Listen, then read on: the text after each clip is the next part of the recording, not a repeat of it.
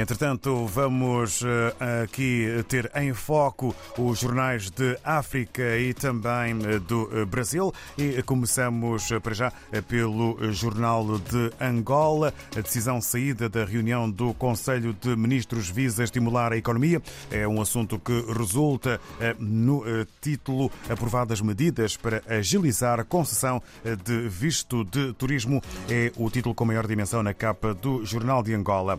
Ainda criado por despacho presidencial, o Comitê vai coordenar fomento da inclusão financeira da população. Sobre a segurança e estabilidade do país, chefe de Estado apela à prontidão dos serviços de inteligência externa. É um outro assunto que faz manchete na capa do Jornal de Angola.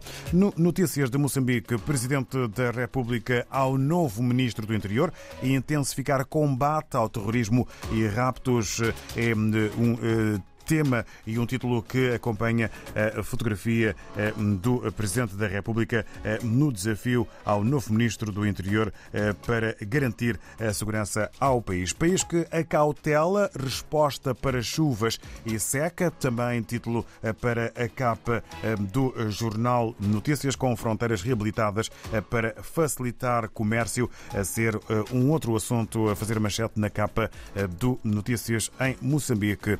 Damos uma eh, saltada eh, até eh, Cabo Verde, de acordo com a agência Infopress sobre o Mundial de Basquetebol. Emanuel Trovada, orgulhoso da prestação dos jogadores ante a Eslovénia. É assunto que hoje domina a imprensa cabo-verdiana. O selecionador nacional de basquetebol manifestou-se em Okinawa, no Japão, orgulhoso com a prestação dos jogadores cabo-verdianos na derrota 92-77 com a Eslovénia no jogo da terceira jornada do Grupo F do Mundial da Modalidade. Um outro título que marca na imprensa cabo-verdiana, em São Vicente, Olavo Correia regozija-se com empreendimentos como o Oriotel Mindelo que devem mudar a vida da ilha. Vamos agora até eh, São Tomé e Príncipe. Eh, segundo a STP Press, Presidente da República diz que a polícia tem de se modernizar eh, para melhor servir e proteger a sociedade. É um título. Avançamos já para o outro. Presidente da República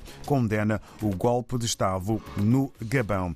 E no Brasil, destaque para a Folha de São Paulo. Câmara aprova desoneração e beneficia todos os municípios, medida que impactará a arrecadação. É revés para Haddad ao ameaçar déficit zero. Ainda no que toca a imagens que marcam a capa do jornal Folha de São Paulo, indígenas de várias etnias marcham na esplanada dos ministérios até ao Supremo para acompanhar a sessão do julgamento eh, do marco eh, temporal. É um eh, dos temas que se traduz pelo título Mendonça vota a favor de marco temporal e empata julgamento na atualidade do Brasil. Regressando, entretanto, à África, vamos ao encontro do jornal O Democrata na Guiné-Bissau. Eh, com Filomeno Sambu, eh, que nos eh, conta tudo aquilo que podemos ler na mais recente edição. Filomeno, muito bom dia. Ora, viva, muito bom dia, ouvintes da RTP África. Sejam bem-vindos a mais uma edição da revista de imprensa do jornal O Democrata da Guiné-Bissau. Na edição desta semana, 31 de agosto de 2023, o Democrata destacou na sua capa principal como manchete a entrevista do professor universitário de Cabo Verde, Pedro Andrade Matos, sobre resultados da 14ª Cimeira da CPLP. Na entrevista ao jornal Democrata a partir de Cabo Verde, o professor universitário e especialista em relações internacionais defende que CPLP precisa reorientar sua posição no cenário internacional diante da dinâmica geopolítica. Outras notícias que fazem manchete no Jornal Democrata da Guiné-Bissau têm a ver com a análise feita pelo ex-chefe de Estado-Maior Afonso T sobre uma eventual integração das Forças Armadas Guineenses à Força Militar da CDAO em caso de uma intervenção militar desta organização no Níger. O apoio manifestado por Umar Sissoko embalou a candidatura da antiga Ministra dos Negócios Estrangeiros, da Cooperação Internacional e das Comunidades, Suzy Carla Barbosa, à presidência da Comissão da União Africana e o pedido formulado pelo Ministro da Economia e Finanças à União Europeia para combater a pobreza.